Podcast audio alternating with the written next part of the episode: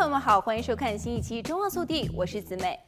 亚马逊计划出售一种工具，能够检测员工是否戴口罩或者与他人保持社交距离。在新冠疫情之外，这个工具还可以用于跟踪其他工作场所所规定的遵守情况，或监测公众，例如在商店排队的顾客人数。该系统需要在现有的安全摄像头上安装一个盒子，然后就可以使用现成的人工智能应用程序。但隐私保护活动人士对此表示非常的担忧。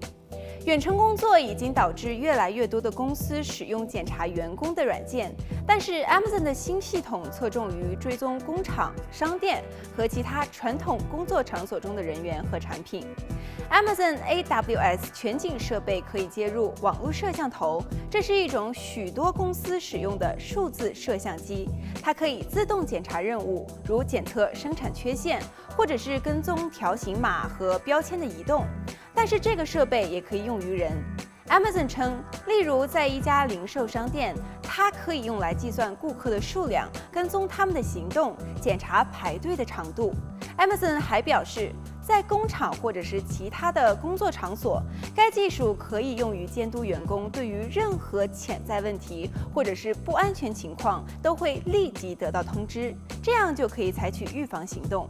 一家生产吉他的公司称，正在使用这种产品来追踪一名同事组装吉他时完成每项任务所需的时间。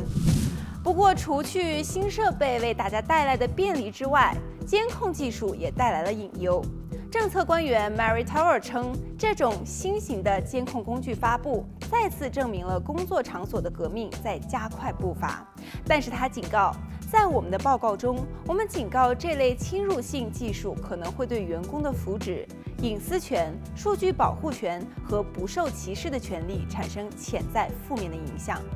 民意调查表明，工人们已经开始担心监控摄像头被用来监控工作表现，而这些摄像头本来是为了安全的目的才安装的。而事实上，Amazon 已经因为监视仓库员工的方式而面临调查。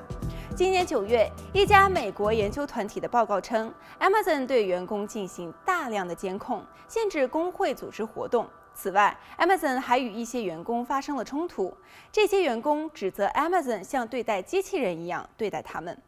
好了，本期节目到这里就结束了，让我们下期再见。